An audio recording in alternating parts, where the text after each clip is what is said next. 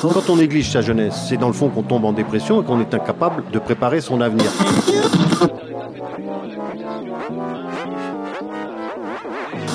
Ça ne veut plus rien dire, lycéens. C'est des merdeux, des cons. Le jeune est tourné vers l'avenir. Mais aujourd'hui, l'avenir ne se tourne plus vers le jeune. Univox, le rendez-vous du monde étudiant sur Radio Campus.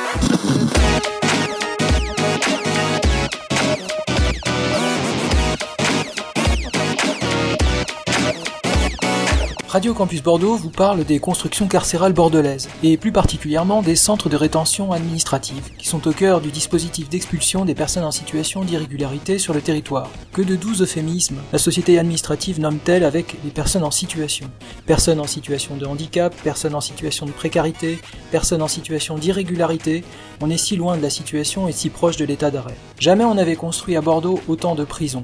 Mais apparemment, on ne pense pas que ça coûte un argent fou et que ce qui est derrière les murs est caché et pas forcément solutionné. Par exemple, depuis 2020, un grand chantier d'extension de la maison d'arrêt de Gradignan est censé mettre aux normes des droits humains un établissement en état déplorable où le personnel comme les prisonniers souffrent en dehors de toute prévision. Mais la contrôleuse générale des lieux de privation liberté, Dominique Simoneau, a fait part de ses réserves sur le nouveau modèle carcéral promu. Sans une réforme profonde et nuancée dont le système carcéral français a besoin, cet écheveau de construction pourrait n'être qu'une fuite en avant coûteuse et socialement désastreuse. Est-ce que ça peut continuer comme ça? Je ne crois pas. Et d'ailleurs, je vous le confie parce que vous allez le voir sortir bientôt. Nous, avons euh, réuni au contrôle général euh, une quarantaine d'associations, d'organisations, de syndicats pénitentiaires, de magistrats, euh, d'avocats, d'associations qui œuvrent en prison parce que tous nous sommes d'accord, ça ne peut pas durer. C'est pas le manque de place, c'est le trop plein de prisonniers. Vous voyez, c'est pas le nombre de places qui manque. On enferme trop. C'est l'incarcération et pas le et pas le manque de prison. La France enferme trop. Quel est votre pouvoir ou votre où se limite votre capacité? Le premier, je le tire de la de, la loi, euh, à savoir que c'est une autorité administrative indépendante. Je suis nommé six ans, non renouvelable. Donc, vous voulez, ça évite toute attitude euh, électoraliste, hein, je pourrais dire. Et puis, euh, je ne dépends de personne. Nous ne dépendons de personne. Je n'ai d'ordre à prendre de personne. Je rends compte au Parlement de notre activité pour euh, évidemment vérifier que l'argent de l'État, l'argent public n'est pas gaspillé. Et voilà, on a fait tant de missions, tant de choses, etc., etc. Euh, et voilà ce qu'on a vu, mais j'ai un pouvoir d'alerte. À Pessac, dans la couronne bordelaise, le projet d'un nouveau centre de rétention administrative a été découvert par les habitants qui n'en avaient pas été informés, et se sont mobilisés pour obliger la mairie à renoncer. Par suite, la métropole de Bordeaux a décidé d'implanter le nouveau CRA à Mérignac. Mais les associations mobilisées ne l'entendent pas de cette oreille. L'association Solex Pessac, Solidarité Exilée, fait partie du collectif Anticra. On est un collectif, hein, et euh, donc ce collectif, euh, au départ, euh, s'est constitué contre le projet d'un CRA à Pessac, d'un centre de rétention administrative, un des plus gros de France, avec 140 places, et qui pourra accueillir, et qui pourrait accueillir, j'espère que ça ne sera pas le cas, mais qui pourrait accueillir des, hommes, des femmes et des enfants enfermés. C'est pas une prison, c'est pas une prison parce que c'est géré par le ministère de l'Intérieur et pas par le ministère de la Justice, mais quelque part c'est quand même une prison. C'est un milieu carcéral Oui, c'est un milieu d'enfermement. Euh, les gens n'ont pas le droit de sortir, ils sont enfermés là jusqu'à ce qu'ils soient jugés et très souvent euh, en renvoyés par avion dans, dans un, autre pays. Euh, le, projet de CRA à Pessac euh, a, été déporté, entre guillemets, excusez-moi du terme, euh, vers, Mérignac, sous, l'influence du maire de Pessac et du maire de Mérignac, qui sont mis d'accord pour que eh ce, projet ne voit pas le jour à Pessac du fait de la nuisance qu'il peut y avoir vis-à-vis des voisins du quartier. En fait, il n'est pas du tout question qu'il soit là et il a été euh, placé dans un endroit plus discret tout à fait, bien, bien discret, puisqu'on est euh, sur le projet maintenant s'oriente sur le, bioparc. Le bioparc, ce sera une, une zone qui sera coincée entre la rocade euh, et l'incinérateur et, et le, le cimetière. Donc c'est vrai que les voisins seront nettement moins dérangés. Tous dénoncent un système extrêmement coûteux, dont l'État ne sait pas maîtriser les dépenses, à propos duquel des données publiques ne sont plus publiées, qui permet l'enfermement d'enfants innocents, la contention des personnes et la gêne dans l'accès aux soins. En opposition avec le droit français lui-même, et avec les conventions internationales bien sûr, le système des centres de rétention administrative commence à battre de l'aide. Alors la, Cour européenne de justice a déjà euh, condamné à plusieurs reprises euh, l'État français, ne serait-ce que par l'enfermement des enfants. Euh, on se pose beaucoup de questions par rapport, par rapport à ce système-là, qui ne sert absolument à rien, parce que la plupart du temps, les personnes sont enfermées là pendant un certain temps, mais il faut savoir aussi qu'elles ne peuvent pas être envoyées dans leur pays d'origine si les autorités du pays en question ne les acceptent pas. Donc ce qui fait qu'au bout d'un certain temps, d'un certain délai, eh ben, elles sont relâchées, elles sont remises dans, dans la nature, entre guillemets, pour être renfermées un peu plus tard. Enfin, c'est un cercle infernal qui est complètement stupide et qui coûte très très cher euh, à l'État. Qui ne permet pas finalement aux, aux trajectoires d'évoluer dans aucune direction. Finalement, on reste dans l'enfermement. Plutôt que de, de, repenser une politique d'intégration. Alors, on va parler fric maintenant. Que, combien ça coûte un centre de rétention administrative? Est-ce que vous avez euh, une, euh, une réprobation sur ce point? Alors, je, sais, je, je, crois que ça coûte plusieurs euh, millions d'euros et en particulier plus de 20 millions d'euros en termes de construction.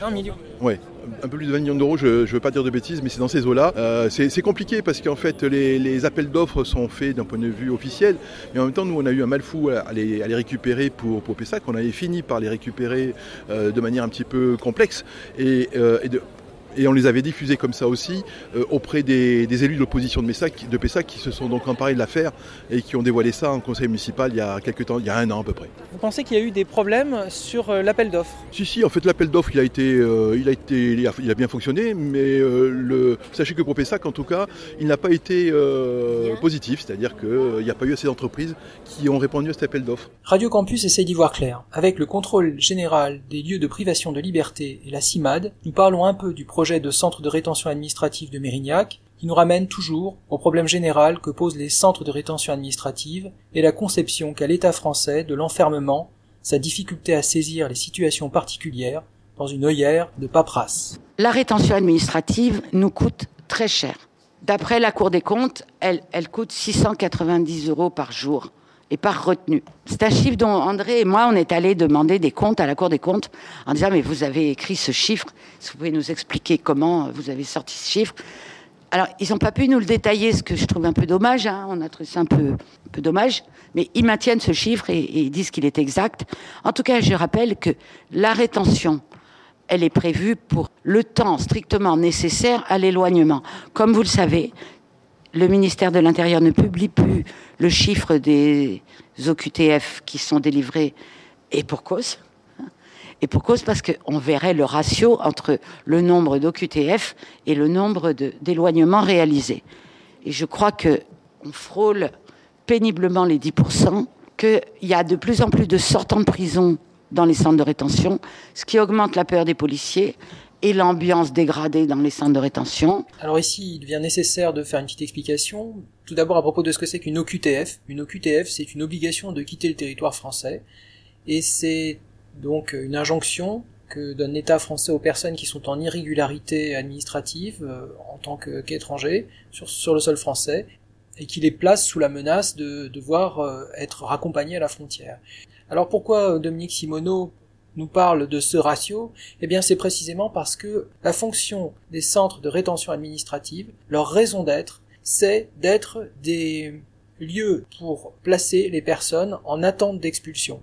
Donc dès lors qu'il n'y a pas d'expulsion, dès lors que l'OQTF ne donne pas lieu à une expulsion effective, eh bien c'est que le placement en centre de rétention administrative a été tout simplement inutile. Donc euh, ça a été un gaspillage d'argent pur et simple. Si on se borne à ne voir les choses que du point de vue de la dépense publique. Donc des OQTF qui ne donnent pas lieu à des expulsions sont des démarches administratives qui ont été faites en vain et probablement parce qu'il y avait un déficit d'analyse des situations. Par ailleurs, elle fait allusion à un grave problème qui affecte les populations carcérales c'est le phénomène de porte tournante entre les centres de rétention administrative et les prisons, avec des, populations qui passent de l'un à l'autre en fonction de l'avancée de leur dossier administratif ou de la difficulté de l'administration à prendre en charge leur situation, et aussi en raison de l'aggravation des trajectoires de vie, donc un serpent qui se mord la queue. Ce qu'on voit, ce qu'on constate, et qu'on rend tout public, comme vous le savez, tout ce qu'on voit est rendu public après une phase contradictoire euh, envoyée aux autorités de tutelle ou au ministre, de qui d'ailleurs par parenthèse on n'a parfois pas de réponse, notamment euh, là, on est en attente de la réponse du ministre de l'Intérieur sur ce qu'on lui a envoyé sur les centres de rétention administrative, c'est-à-dire des recommandations en urgence. Julia Labrosse, je travaille pour la CIMAD au centre de rétention du Ménil-Amelot. Et Pauline Racato, intervenante de la CIMAD également, mais au centre de rétention de Bordeaux. Bah aujourd'hui, en tout cas, enfermer des étrangers, par exemple, c'est pas, c'est quelque chose qui choque grand monde. Le fait d'enfermer des gens alors qu'ils ont, enfin, sans qu'il y ait une condamnation pénale ou que, enfin, je veux dire, enfermer pour enfermer. Et je pense que les, les, gens, ils peuvent, ils, ils peuvent, enfin les gens qui tolèrent cette idée-là, ils peuvent euh, en même temps euh, être capables de se révolter par rapport aux conditions de détention. Oui. Ça, c'est quelque chose quand même de difficile à. Ouais, après, vu que plus personne s'intéresse à tout ça, on insiste sur euh, les conditions de détention, voilà. Mais sauf qu'en fait, en soi, enfin, je veux dire même s'il leur faisait des cras rutilants. Euh, il y a un documentaire qui est super intéressant euh, qui passait sur Arte à une époque sur euh, la Suisse, sur les centres de rétention en Ah Suisse, qui sont des espèces de trucs de luxe un peu entre guillemets, c'est-à-dire où les mecs choisissent leur repas, machin, tout ça. Et en fait, je trouve que c'est un très très bon documentaire parce que leur geôlier, en plus, c'est hyper bizarre. C'est à la fois ils sont mi-policiers, mi-assistante sociale. Il y a le flou qui est entretenu partout. C'est toujours mieux de, de, de, de, manger correctement et de pas avoir froid et machin, mais en fait, ce que les gens veulent, c'est la liberté.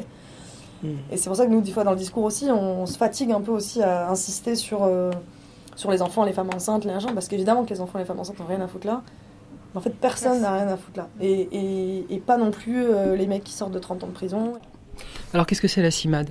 La CIMAD, euh, c'est une association euh, de défense des droits des personnes euh, étrangères qui existe depuis un peu plus de 80 ans. Donc elle a tout un panel d'activités. elle intervient sur à peu près tous les stades de, du parcours migratoire d'une personne, entre les partenariats dans les pays de départ. elle fait des permanences d'accueil en milieu libre, je vais dire, pour accompagner les personnes étrangères dans les procédures administratives, pour leur droit au séjour.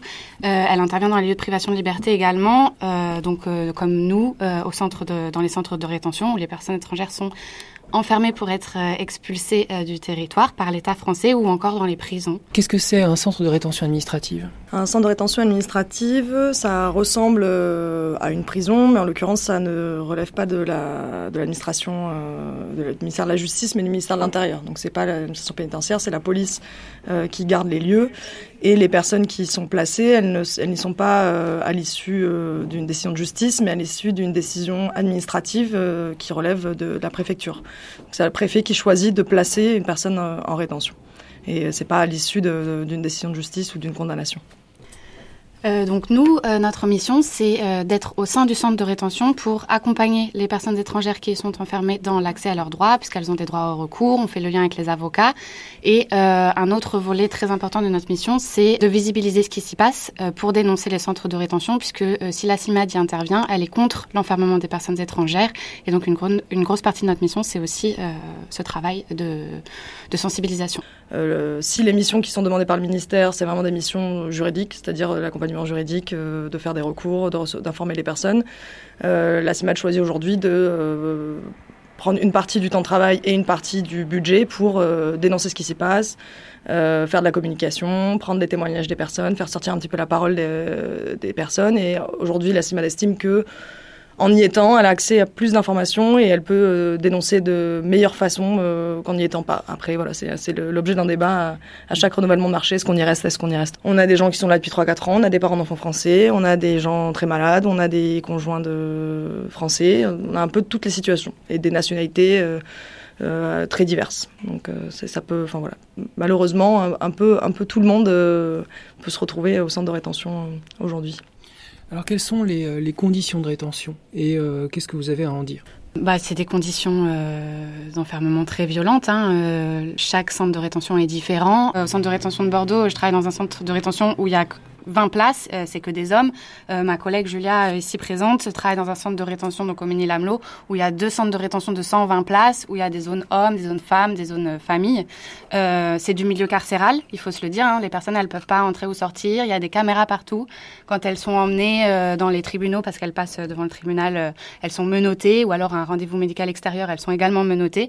C'est très anxiogène. Elles savent qu'elles sont fermées pour être expulsées. Euh, elles comparent souvent ça à la prison. Elles disent souvent qu'elles qu'elles sont là mais qu'elles n'ont pas commis de crime ou, de délit. C'est très particulier. L'enfermement administratif, c'est très violent pour les personnes qui le, qui le subissent. Euh, Par ailleurs, c'est des lieux où elles n'ont strictement rien à faire. Euh, elles sont privées de téléphone portable à leur arrivée parce qu'on ne peut ni filmer ni enregistrer euh, dans les centres de rétention. Donc en fait, on, on leur prend tout. Euh, Il y a des télés qui tournent. Voilà, parfois il y a quelques appareils de sport, mais il y a, il y a strictement rien. Alors quelles sont les situations juridiques euh, auxquelles vous êtes confrontés Alors je dirais, euh, alors situation juridique, euh, en tout cas situation administrative, c'est plutôt ça le- le- l'origine, c'est-à-dire que toute personne euh, n'étant pas euh, régulière, euh, c'est-à-dire n'ayant pas un titre de séjour lui permettant de séjourner en France, peut être amenée à être placée en rétention. Et du coup, ça comprend une variété de situations exceptionnelles, c'est-à-dire qu'on a des gens qui sont interpellés à l'aéroport, placés encore en autre lieu d'enfermement en zone d'attente, et qui, refusant de retourner dans leur pays d'origine, finissent par être placés en garde à vue et placés en rétention. Donc on a des gens qui viennent d'arriver sur le territoire. On a des gens qui sont là depuis 30 ans, 40 ans. On a des gens euh, qui sont arrivés à l'âge de deux mois euh, avec leurs parents. On a des gens qui sont arrivés euh, mineurs et qui ont été pris en charge par l'ASE. On a des gens qui sont là depuis 3-4 ans, on a des parents d'enfants français, on a des gens très malades, on a des conjoints français, on a un peu toutes les situations et des nationalités très diverses. Malheureusement un, peu, tout le monde peut se retrouver au centre de rétention aujourd'hui. Oui, peut-être juste pour compléter euh, ce que disait ma collègue, effectivement, c'est un milieu carcéral à la différence près que une personne qui va en prison, euh, qu'elle soit d'accord ou non avec sa condamnation, elle a une condamnation qui a une durée. Et du coup, elle a une perspective un peu de ce qui va se passer pour la suite. Elle a parfois la possibilité, ça dépend des durées de peine, mais parfois la possibilité de travailler, parfois la possibilité. En tout cas, elle peut euh, choisir de s'organiser un petit peu en fonction des éléments qu'elle a. euh, qu'elle a en main. Euh, le problème de la rétention, c'est qu'en fait, on, y ren- on sait quand on y rentre, on sait pas quand on en sort. Et on sait pas dans quelles conditions. C'est-à-dire qu'elles ont quelques, euh, quelques éléments juridiques à, faire valoir devant des juges, euh, avec des préfets en face qui essaient de les expulser à tout prix. Euh, là, c'est un peu moins vrai dernièrement avec le Covid. euh, finalement, ça a apporté euh, quelques aspects positifs, à savoir que expulser n'est plus si facile. Mais à une certaine période, les gens euh, dormaient pas la nuit de peur qu'on vienne les chercher la nuit pour les mettre dans un avion. Donc c'est extrêmement anxiogène. Les gens sont dans un état de stress euh, permanent, sans savoir ce qui les attend le lendemain. Et ils sont maintenus. euh, en général, ils sont convoqués pour aller, le juge, pour aller chez le juge euh, quelques heures avant ou juste la veille. Ils ont aucune visibilité sur ce qui les attend, même pas à deux ou trois jours. Donc c'est très très très. Pour les questions médicales, c'est la même chose. Euh, ils attendent de savoir s'ils vont être reçus pas reçus par le médecin. Ils, ils, ont, savent pas à l'avance s'ils ont un rendez-vous médical. C'est très très euh, très au jour le jour. Et ils sont complètement livrés euh, livrés à l'administration sans, sans aucune possibilité de, de, de savoir ce qui va leur arriver à court terme. Alors quels sont les, les points sur lesquels vous estimez que les droits de l'homme ne sont pas respectés dans ce type d'incarcération? Alors nous déjà, bah, la- le, positionnement de la CIMAD, euh, c'est déjà qu'on est contre le- le- l'existence même des centres de rétention. On est contre euh, les centres de rétention et de manière générale contre euh, le fait qu'il y ait des, des règles spécifiques en fonction de la nationalité des personnes. Donc le fait qu'il y ait des codes qui ne concernent que les personnes étrangères, le fait qu'on enferme les gens que sur le simple fait d'être étranger, en soi, ça nous semble, ça nous semble aller à l'encontre des droits humains. Euh, ensuite, en particulier dans ce qui se passe actuellement dans les centres de rétention, euh, on constate des, violations de plus en plus fréquentes euh, des préfectures des droits des personnes, c'est-à-dire des gens qui veulent exercer soit leur droit d'asile, soit le droit à un recours suspensif devant une juridiction administrative et que les préfectures essaient de- d'expulser indépendamment du fait qu'ils aient une procédure suspensive en cours. Euh, ça va être euh, sur euh, régulièrement euh, des faits de violence policière. Ça va être sur des conditions d'hygiène honteuses et humiliantes. Ça va être, On constate de nombreuses violations des droits. Ça peut se jouer au niveau juridique et au niveau des violations de la part des préfectures qui ne respectent pas des recours suspensifs, que ce soit devant les juridictions administratives, devant la Cour nationale du droit d'asile ou devant l'OFPRA pour les personnes qui sont en procédure asile. L'OFPRA Oui, l'Office français de protection des réfugiés et des apatrides. Euh, Donc c'est toutes les personnes qui sont euh, en danger dans leur pays d'origine et qui euh, demandent une protection internationale à la France. Ensuite, on constate aussi des violations sur les conditions de vie en soi, c'est-à-dire euh, des personnes qui sont dans des qui ont des sanitaires qui ne fonctionnent pas. Ça a été le cas au Ménilamlo récemment, euh, où les personnes se sont retrouvées une semaine sans électricité, sans eau, euh, sans qu'il y ait une intervention qui ait lieu, et des personnes donc, qui n'avaient accès à aucun sanitaire pendant toute la nuit et aucun, aucune eau potable tout simplement. Qu'est-ce qui s'est passé pour ces gens? Parce qu'une semaine sans sanitaire, c'est une catastrophe dans un centre d'incarcération. C'est ça, on a introduit des recours, on, a, on s'est fait rejeter par, euh, par, les, par le tribunal judiciaire, par le juge de liberté de la détention qui a rejeté nos recours euh, autrices, c'est-à-dire sans même euh, qu'il y ait d'audience. Et ensuite, on a fait pression et ça s'est réglé, mais ça s'est réglé trop tard et, euh, ça va se reproduire. Parce qu'en fait, les, conditions, comme le disait ma collègue, le, le Ménilamo, c'est un très grand centre de rétention. Et c'est un centre de rétention où il y a beaucoup de passages et où en fait l'entretien le, n'est pas du tout à la hauteur de, de, ce qui devrait être. Et donc il y a tout le temps des, des sanitaires sales, il y a tout le temps des conditions d'hygiène qui sont assez déplorables. Il n'y a pas de surpopulation au sens euh, de ce qu'on peut dire euh, dans le milieu carcéral, c'est-à-dire qu'il y a un nombre de places et il n'y a jamais plus de gens que le nombre de places.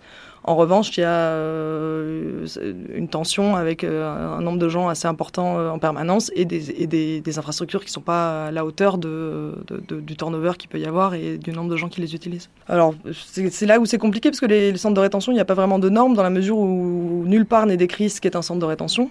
Euh, outre le fait que ce soit géré par la police et que ce soit euh, un centre de rétention administrative et non pas une prison. Donc plutôt sur le, le administrativement de quoi il s'agit, ça c'est décrit. En revanche, sur concrètement euh, à quoi ressemble un centre de rétention, où il se trouve, euh, comment il est configuré, il n'y a pas de règle. Donc, euh, donc du coup, là, je ne saurais pas dire je ne saurais pas vraiment répondre à la question. Ce qui est sûr, c'est qu'en tout cas, euh, regarde nos critères de ce qui est euh, d'avoir accès à, au minimum pour sa santé euh, au, quotidien. Effectivement, euh, moi, en tout cas, à chaque fois que je vais en zone de vie au Ménil-Amelot, euh, je ne constate jamais euh, des, locaux propres et, et, dans lesquels je pourrais accepter de passer ne serait-ce que quelques jours. Moi, j'ai vu des retenus s'accrocher à moi et me dire Madame, s'il vous plaît, aidez-moi à retourner en prison. C'était le paradis, c'est pour vous dire.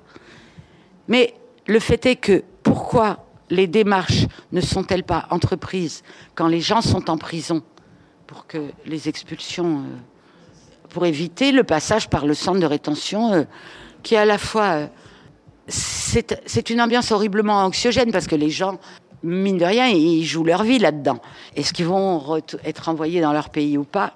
Il y a aussi tout le problème des jeunes, anciens jeunes, anciens mineurs non accompagnés, à qui des gens très intelligents ont soufflé des conseils très malins du style ne donne pas ton pays d'origine, dis que t'es algérien alors que t'es tunisien, déchire tes papiers.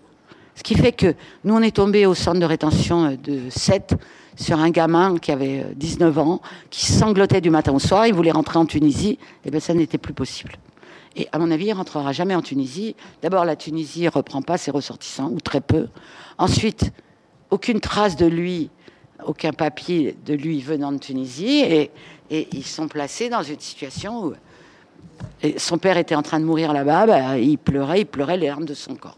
Ensuite, je signale autre chose, à la visite de Lyon, c'est la première fois qu'on fait deux articles 40 en une seule visite, dont l'une, euh, parce qu'il y a un problème de médecine dans les. Là, les hospices civils ont abandonné le CRA, la convention entre le CRA et les hospices civils de Lyon a sauté, c'est confié au privé. Il y a un médecin deux après-midi par semaine, c'est tout. Euh, alors que les gens sont souvent dans des états très déprimés euh, et physiquement pas génial. Et surtout, on a vu des infirmières distribuer à tour de bras un médicament qui s'appelle le Lyrica. Je ne sais pas si vous le connaissez. C'est fait pour euh, soigner les neuropathies douloureuses et les accès de, et les crises d'épilepsie. Et c'est distribué à 60% de la population du CRA, qui sont en majorité des hommes jeunes, ce qui rend absolument impossible le fait que 60% de jeunes personnes soient atteintes de ces pathologies.